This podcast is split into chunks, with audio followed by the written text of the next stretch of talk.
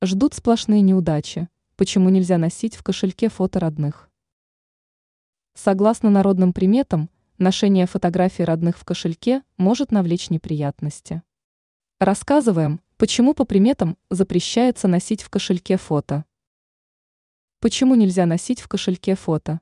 Приметы гласят, что ношение в кошельке фотографии может негативно сказаться как на владельце кошелька, так и на человеке, который запечатлен на фото. У человека с фото, согласно приметам, могут начаться проблемы во всех сферах жизни. Для владельца кошелька привычка носить в нем фото близких может обернуться финансовыми трудностями. Также считается, что ношение в кошельке фото любимого человека может привести к разлуке с ним. Ранее мы рассказывали, какие подарки не стоит дарить близким на Новый год.